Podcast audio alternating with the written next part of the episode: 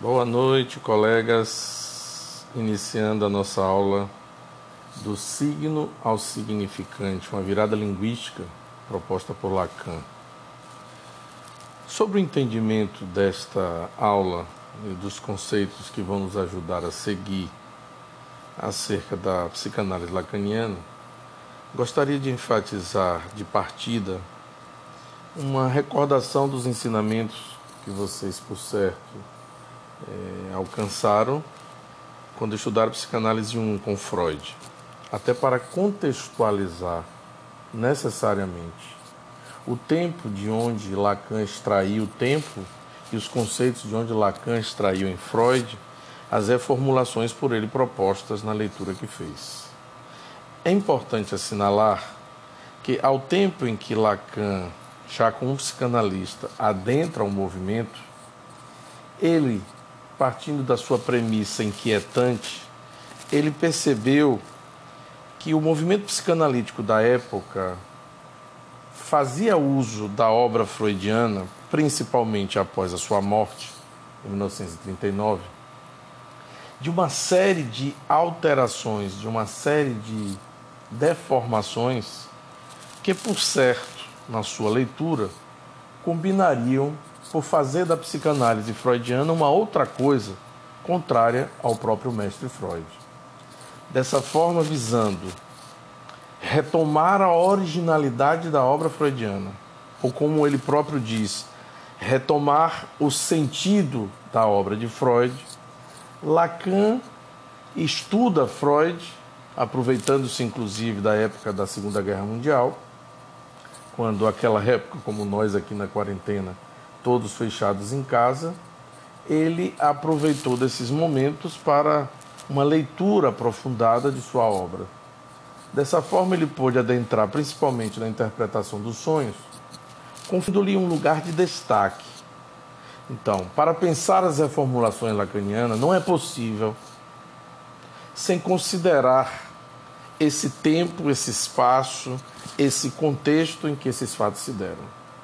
Portanto, quando Lacan retoma e busca a originalidade da obra de Freud, ele vai encontrar na interpretação dos sonhos a base das formulações freudianas quanto ao inconsciente. E mais interessante aí, daí que se aproxima daquilo que viria a se transformar na psicanálise lacaniana, que já havia, de certa maneira, uma semente nas leituras freudianas do que ele concebeu como inconsciente, uma relação intrínseca entre aquilo que se apresentava nas narrativas dos sonhos e aquilo que ele pôde justificar ao longo da sua obra Interpretação dos Sonhos, cogitar como hipótese que haveria um arranjo no contexto e no conteúdo manifesto dos registros dos conteúdos latentes vividos pelo pelo sonhador durante o transcurso do seu sono. Isso permitiu a Lacan, e isso é muito importante, gente, isso pôde permitir a Lacan juntar esses dois pontos do barbante, de um lado inconsciente e o outro a linguagem, para afirmar um axioma que se tornou ponto de partida para toda a sua interlocução que visava buscar a originalidade da obra freudiana qual seja, abre aspas, o inconsciente é estruturado como uma linguagem. Ou seja, para que pudéssemos ter acesso às ordenações derivadas das formações do inconsciente, precisaríamos adentrar com profundidade num método né, iniciado pelo próprio Freud de análise da linguagem do conteúdo manifesto. Daí a leitura lacaniana proposta nos seus ensinamentos de que o sonho é uma charada, de que o sonho é um texto. Ou seja, não nos interessa necessariamente que tenhamos é, acesso propriamente ao conteúdo latente do sonhador, porque este nem mesmo o sonhador terá. Uma vez acordado, perde-se o fio da meada. O que nos interessa é que o sonho, ou qualquer cogitação, ou qualquer fala de um paciente, ele necessariamente vai escorrer pela via da linguagem. Daí o inconsciente poder ser estudado através não do que foi o sonho propriamente dito, mas a forma como cada sujeito narra, conta o seu sonho.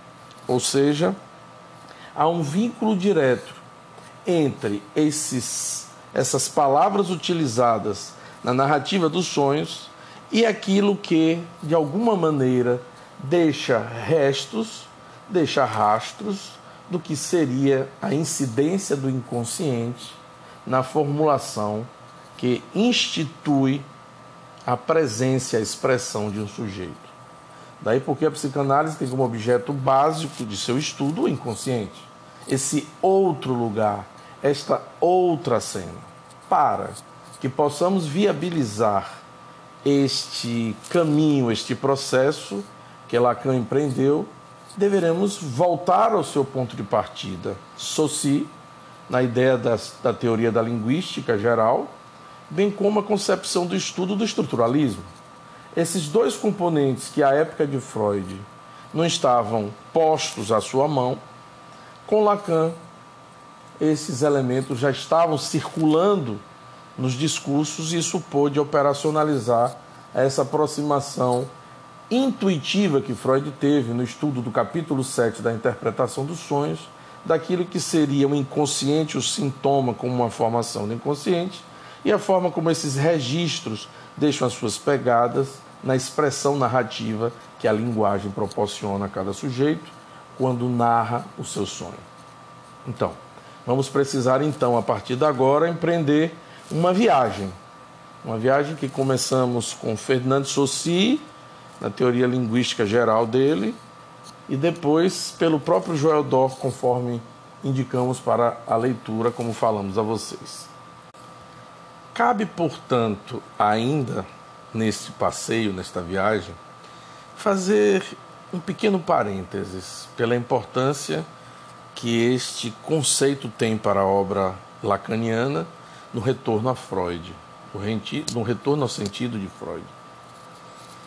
É importante assinalar um outro conceito importantíssimo para a verificação é, das assertivas lacanianas, qual seja a transferência. Na transferência, um sujeito se dirige a um analista e isso, na forma como cada um se coloca, do lugar de onde cada um se faz, é necessário que compreendamos a importância desse setting para que é, saibamos compreender que há uma diferença entre falas que possamos ter com os nossos amigos numa sala, ou mesmo na, na, durante o transcorrer dessa aula aqui, mesmo que algumas coisas que possamos dizer possa eventualmente tocar alguns de forma mais profunda, mas é, é no momento da análise, no momento em que aquele que conta a sua história, que conta o seu sonho, que conta aquilo que é, lhe faz incômodo, ele situa aquele que está na escuta, o analista, é, quanto aquele que o sujeito que supõe, segundo o seu paciente, saber algo sobre o seu sintoma. É essa conformidade, é essa situação analítica que permite que, por um processo de associação livre, quando dito pelo paciente, escutado pelo analista, colocado pelo paciente como sujeito suposto saber, esses rastros, essas pegadas deixadas pelo sujeito que embarca na narrativa da, das suas questões possam deixar os sinais aonde está aprisionado naquilo que figura a linguagem como a grande prisão que nos remete à condição de alienados. Ora, esta compreensão de que a linguagem não é uma ferramenta, mas que nós sujeitos estamos assujeitados à linguagem, é uma compreensão que parte daquilo que se insinua na obra freudiana, de que o sujeito não é senhor em sua própria casa, por conta de que nós, como seres falantes, não temos como advogar em causa própria a mudança do sistema de linguagem. E aí adentramos na concepção lacaniana, nos estudos que competem a Ferdinand, Ferdinand Saussure quanto à linguística e aquilo por onde ele também sustenta sua obra, que é no estruturalismo. Vamos falar desses dois pontos que sustentam a base, mesmo freudiana e lacaniana, quanto à inscrição do inconsciente, segundo Lacan, estruturado como uma linguagem. Ora, segundo a concepção compreendida por Fernando Saussure, é compreensível pela natureza em que se dá os fatos que há uma relação, que há um avizinhamento entre a lógica de funcionamento da língua e a inscrição de cada sujeito em uma comunidade linguística. Isso é importante. Porque, vejam, a dimensão em que se ocupou Fernando Saussure era extremamente abrangente. Ele não teria tempo, numa vida só, de dar conta do escopo do que a língua permite. Imagina a história da língua, a forma como cada vocábulo teve. É, pôde ser utilizado por uma comunidade linguística e particularizando isso em todo esse âmbito desse, desse sistema que estrutura uma língua, ainda incluir aquilo que é mais próximo da condição do ser falante, inclusive porque ele está sempre criando, inovando a forma que atribui valores às coisas. Então, é, imaginando ser uma obra gigantesca, Sossi se ateve basicamente ao estudo da língua, deixando a fala para que os próximos linguistas pudessem se apropriar e aprofundar a questão. Então, Soci fica muito mais particularizado aos valores compreendidos pela língua, porque isso ajudaria no processo é, de compreensão de como os fenômenos se dão e como se constitui uma língua. Então, essa compreensão dele leva à formulação do conceito de signo linguístico, de uma unidade linguística importante que nós temos que nos apropriar. Vejam, acompanhando a leitura do texto de Saussure, que de cara ele estabelece que no princípio há uma relação diretiva por associação entre um conceito e uma imagem acústica. É exatamente esse sistema fechado, daí está dentro de uma elipse fechada, é, figurada pela separação de uma barra entre o conceito e a imagem acústica, que toda e qualquer palavra utilizada de uma língua há sempre uma justa posição de vínculo entre uma palavra e um objeto pelo qual ela deseja representar. Então, é, ao figurar dentro desse algoritmo sossoriano, que é o signo linguístico, nós temos a noção direta de como se constituiu historicamente, diacronicamente, a construção da língua. Em algum momento, os homens passaram a buscar representar os objetos da natureza por palavras que figurassem dentro de um sistema organizado que permitisse a comunicação dentro dessa chamada comunidade linguística. Evidentemente, nós sabemos desde então que, dentro do âmbito dessa comunidade linguística, essa comunicação é sempre uma comunicação falha. Por que falha? Porque o mesmo objeto numa outra língua, por exemplo, tem um novo conceito, tem, um novo, tem um no, uma nova imagem acústica. Então, se podemos, por exemplo, falar, visualizem aí, imagine o seguinte: se eu posso dizer mesa em português, na língua portuguesa, imediatamente é, nos vem à cabeça a ideia, a imagem, o som que vem da palavra mesa, vem logo a imagem do que nós conhecemos como objeto mesa. Mas numa outra língua, por exemplo, no inglês, nós podemos mudar a imagem acústica de mesa, M-E-S-A, para table, T-A-B-L-E. Estamos falando do mesmo conceito, mas modificamos a forma que empreendemos para produzir esta imagem acústica. Gente, isso é muito importante. O conceito de imagem acústica não tem uma reciprocidade representacional. Ou seja, não é porque temos uma palavra que estamos garantidos da sua representação na natureza, porque ela pode ser alterada pela forma com que a subjetividade de cada um valoriza, conota, é, lê o estímulo recebido, seja pela visão, seja pelo paladar, seja pelo olfato ou por qualquer um dos sentidos humanos. Isso traz uma concepção importantíssima. Essa imagem acústica não é material. Essa imagem acústica não é biológica. Essa imagem acústica é fruto de uma leitura absorvida pelos sentidos humanos que a caracterizam constituindo-se numa singularidade que parte de que participa essa comunidade linguística. Então vejam, eu sempre trago esse exemplo, que é um exemplo muito trivial.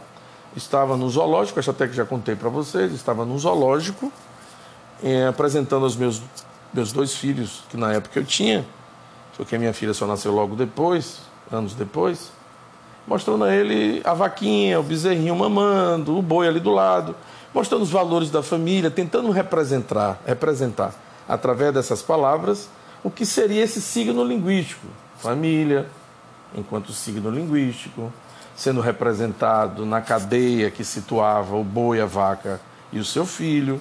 Enquanto isso, duas outras pessoas estavam observando a vaca e um deles fala em voz alta, o que me permite ouvir. Vejam que é a mesma configuração, a princípio é a mesma imagem material, mas que com a subjetividade e o lugar de onde eles falam mudam o significado, ou seja, o conceito. Então um deles diz assim: Poxa, já pensou, hoje é domingo, bem que essa vaquinha faria um bom churrasco. Observe que tem duas leituras radicalmente opostas. De um lado, tentando apresentar a configuração de uma família, como significado da imagem ali observada, e do outro lado, de um churrasco, aquelas, aquela vaca, aquele boi, aquele bezerro estando mor mortos e transformados em alimento. Veja que são concepções diferentes, mas que mostram a ideia importantíssima que Lacan vai buscar sustentar a sua virada linguística a partir de Saussure, compreendendo que a imagem acústica não é uma imagem tão somente cópia do mundo material, mas ao contrário, ela passa, ela é atravessada pela subjetividade humana daqueles que pertencem a essa determinada comunidade linguística. Ora, desse estado de coisas, Vejam bem, daquilo que da premissa inicial do algoritmo de Saussure, ele considera como unidade a relação fixa, entre aspas, fixa, porque isso pode ser alterado a depender das circunstâncias dentro de uma comunidade, como fazemos até hoje, mudando o valor e a significação e mesmo os significantes que representam esses objetos. Se inicialmente ele propôs uma relação entre conceito e imagem acústica, ele transforma conceito em significado e transforma imagem acústica em significante, que é o que fica, que é o que é transmitido às próximas gerações, e Lacan se apropria disso. E ele se apropria, apropria para que possa fazer uma releitura do que nós estamos chamando de virada linguística.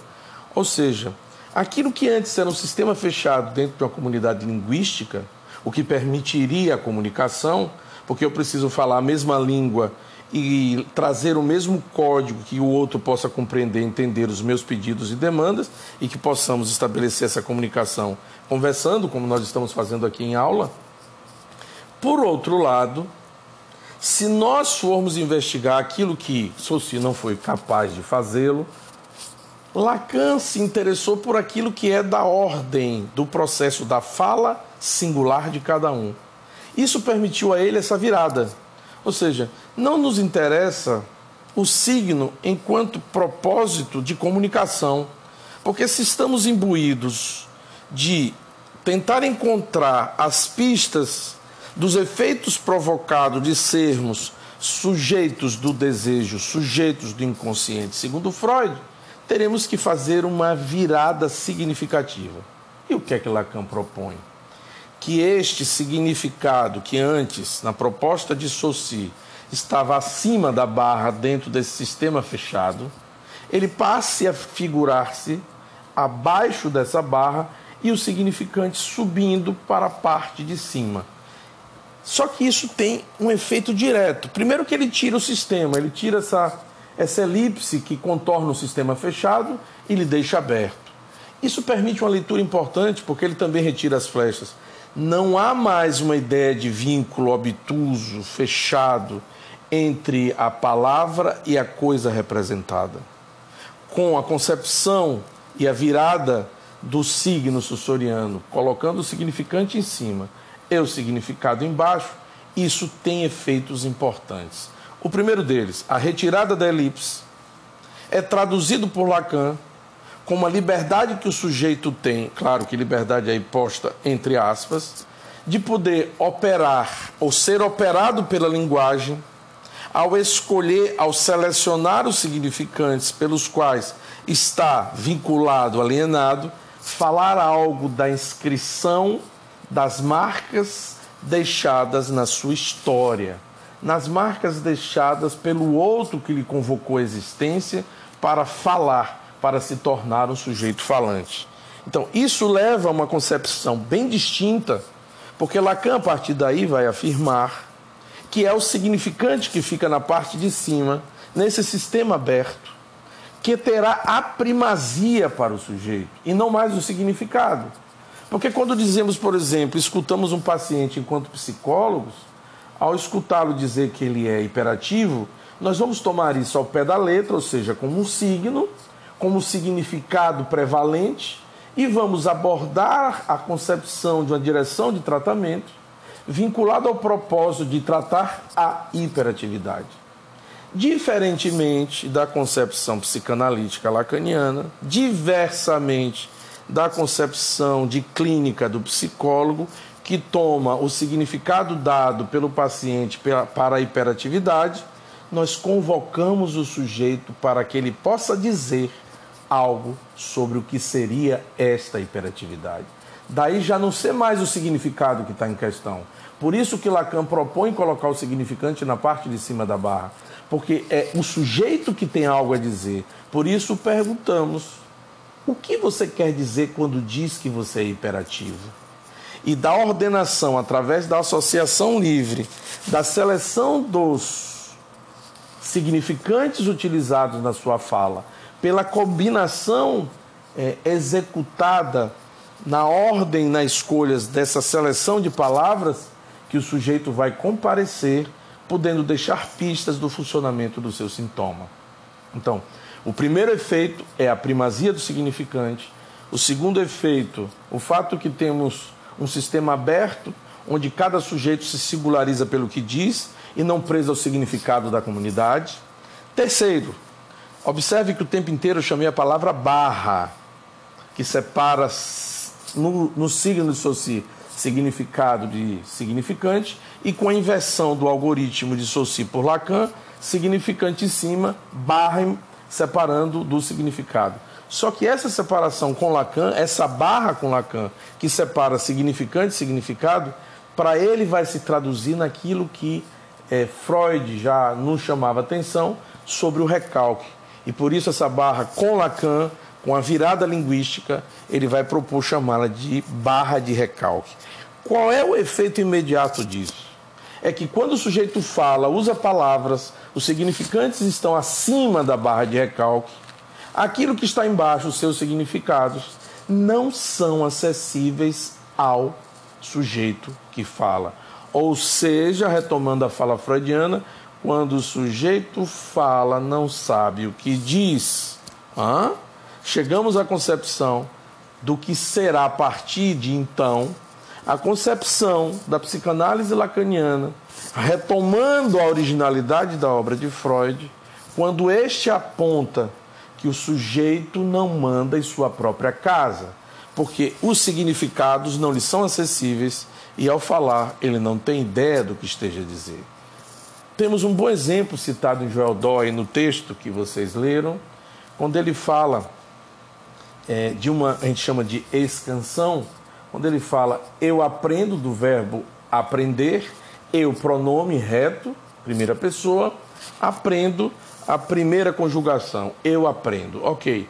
Mas quando isso é dito ao analista, não, por não se tratar de um significado, de uma comunidade linguística que deseja se comunicar, mas de um sujeito que se voluntaria para ali estar presente para falar de si, para dizer do seu sintoma, o analista pode realizar uma escansão e abrir este significante, podendo levar o paciente a novos significados.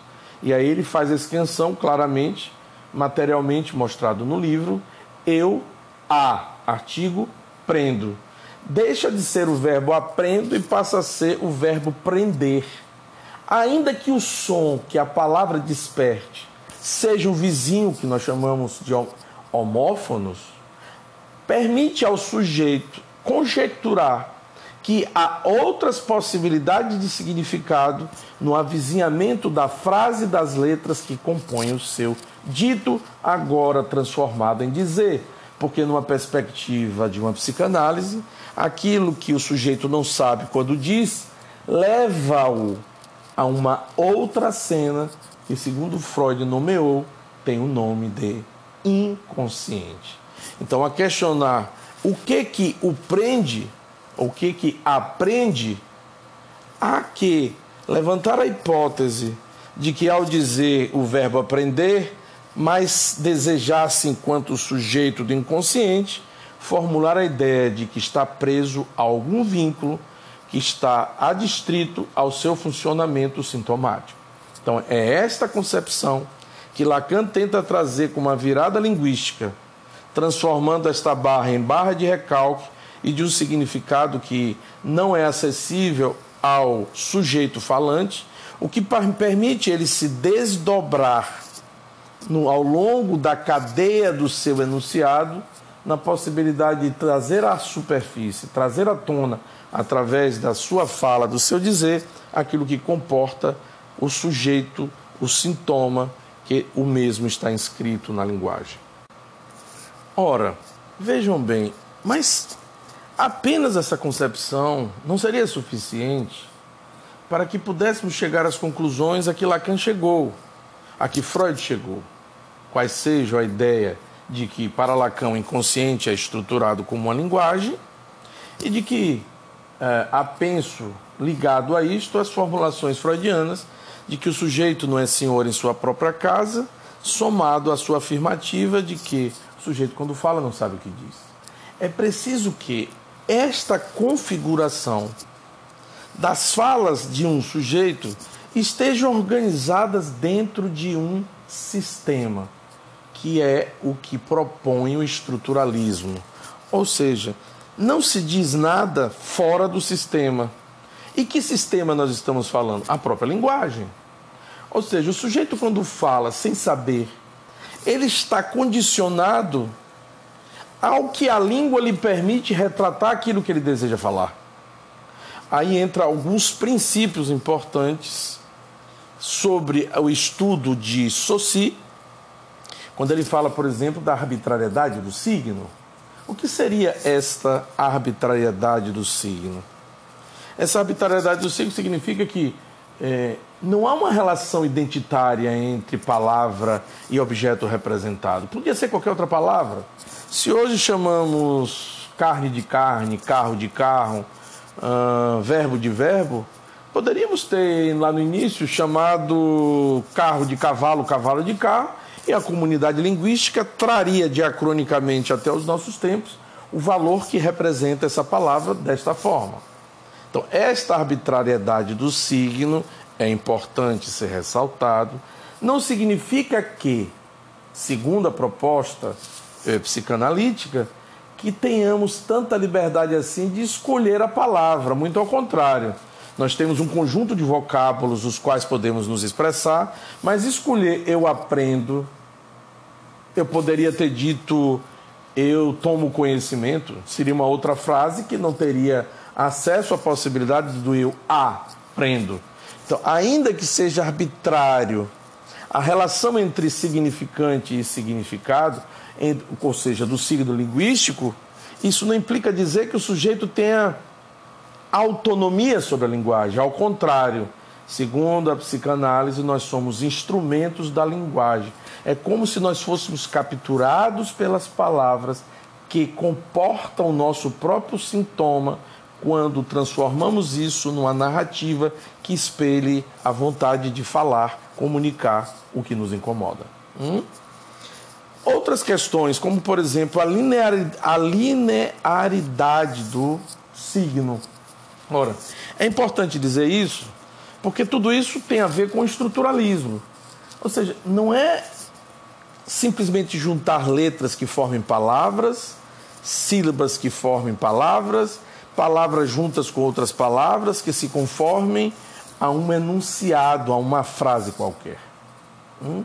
O que importa é que esta frase seja a ligação entre uma palavra e a seguinte palavra e a seguinte palavra conformadas a um sistema ordenador, conformada a um sistema que constrói a moldura aonde esse contexto, essa é a palavra que devemos guardar, onde esse contexto será fundamental para a compreensão da relação entre uma palavra e outra. Ou seja, quando em qualquer circunstância fazemos, por exemplo, uh, pegamos um texto e fazemos uma pergunta, isso mostra que aquela pergunta ela existe para aquele sujeito, porque a forma como aquela palavra, aquela frase foi formulada, alcançou algo do sujeito que se questiona, que se põe em dúvida, que lhe falta resposta, que faz ele pedir a alguém do lugar de mestre que lhe dê alguma orientação. Isso é o que constitui, por exemplo, a troca, o debate que firmaremos entre nós no ambiente virtual ao término da escuta desse áudio e das leituras que indiquei para vocês fazerem. Hum? Então, é esse espectro de experiências que são fundamentais na compreensão dos recursos utilizados por Lacan, seja da linguística, seja do estruturalismo, comportado a, a moldura sobre aquilo que nomeou eh, Freud sobre o inconsciente, que será valorado a frase dita no contexto que foi dito. Então, entra um outro aspecto aí, que é o aspecto temporal da sincronicidade. E a título de exemplo, vou trazer de um certo momento um paciente é, que é trazido pelo pai, se tratando de uma criança, evidentemente. Ele, ao final da sessão, nós conversamos sobre o valor do contrato. E, como já estávamos bem adiantados quanto ao horário, eu disse a ele: Ó, vamos fazer o seguinte, no próximo encontro, é, nós retomamos essa questão, tá certo? Eu vou atender o seu filho, quando estiver próximo do encerramento né, do horário, eu te chamo e a gente chega à conclusão. Pense no valor e discutiremos oportunamente na próxima sessão. Ok. Chegada a semana seguinte, no horário de atendimento da criança, o atendi e logo em seguida, conforme havia acordado com o pai do paciente, o chamei para a sala. Ao permitir que ele sentasse a poltrona e, desse um lugar de fala, eu cometi um equívoco. Eu me adiantei e disse: Pois não, seu Fulano, pode falar o que você pensou sobre o valor. Aí ele me disse: Não, mas não é sobre isso que eu quero falar, doutor.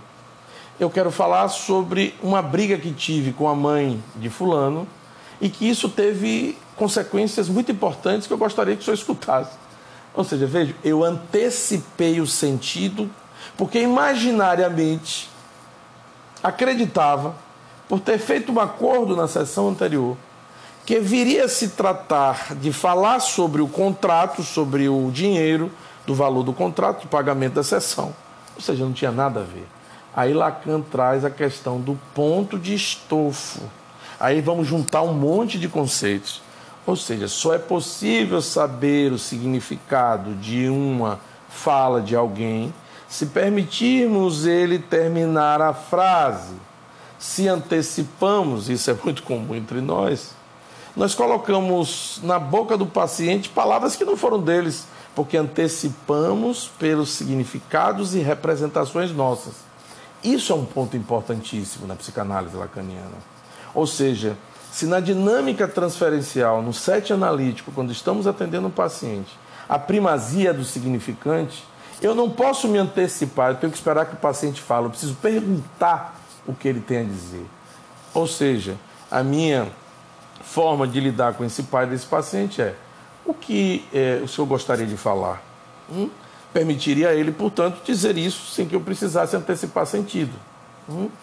Então, essas conjecturas, esses detalhes, viram alcançar a compreensão de Jacobson, que era um linguista que leu Freud, leu o texto dele sobre as afasias, que juntou aquilo que Freud denominou de condensação à metáfora e aquilo que Freud denominou de é, deslocamento, que Jacobson é, associou à metonímia. Lacan vai se apropriar disso e é esse conceito, esses diversos conceitos, que nós vamos trabalhar nos próximos encontros, na próxima aula, inclusive. Então, o que fica é, desses elementos aqui para concluir é basicamente da nossa aula sobre a virada linguística do signo ao significante.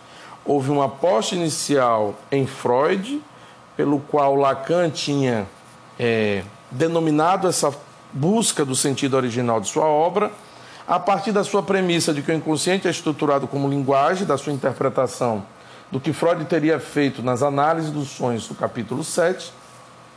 E isso veio a trazer à tona novas ferramentas que se tornaram fundamentais para implementar é, as mudanças dessa virada que Lacan necessitava fazer. Para isso, ele se utilizou da linguística de Saussure, quando ele traz o signo linguístico, e depois ele faz essa mudança que eu chamei a atenção é, do signo no sistema fechado, do significado definir é, a forma de atuação na comunicação, tendo o significante embaixo, e com a sua virada linguística, quando o significante se torna primazia, ficando acima do seu significado, ou dos seus significados, ah, é, melhor dizer assim, por conta de que é uma barra de recalque que o sujeito não tem acesso, porque torna os significados inconscientes para isso. Para que tudo isso esteja dentro de uma ordenação, de uma moldura, é preciso que tivesse o conceito de estruturalismo, para que pudéssemos ter uma ideia de que o contexto define o sistema. Ou seja, de onde é que o sujeito fala? Quais foram os efeitos da aproximação do grande outro, na formulação do estádio do espelho, na antecipação do sujeito, na ideação das expectativas que são depositadas sobre esse bebê. Que efeitos isso são produzidos? É essa ideia que estamos tentando percorrer é, fazendo e falando sobre a virada linguística de Lacan, quando faz uma releitura, agregando é, as ideias de Saussure, as ideias de Jacobson, as ideias do estruturalismo francês, que lhe permite agora, de forma muito mais clara, nos tornar compreensível o que ele queria dizer, o inconsciente estruturado como uma linguagem. Veja o que é, veja o que ele afirma que o inconsciente é estruturado como uma linguagem, não é estruturado linguagem. É como se fosse uma linguagem, porque existe um sistema prévio, antes mesmo do surgimento do bebê, que nós todos estamos vinculados, qual seja, quem se lembra, a linguagem. Então, esse sistema ordenador, é, esse, é essa estrutura, a própria linguagem, de onde cada sujeito vai advir, tentando é, encontrar os significados inconscientes que as suas falas permitem-nos escutar nos divãs. Tá certo, colegas? Esse é só o começo. Leiam os textos, escutem o áudio e as dúvidas surgirão à medida em que vocês se apropriarem desses conceitos fazendo uso dessas mídias, tanto o áudio quanto a leitura do texto. Tá certo?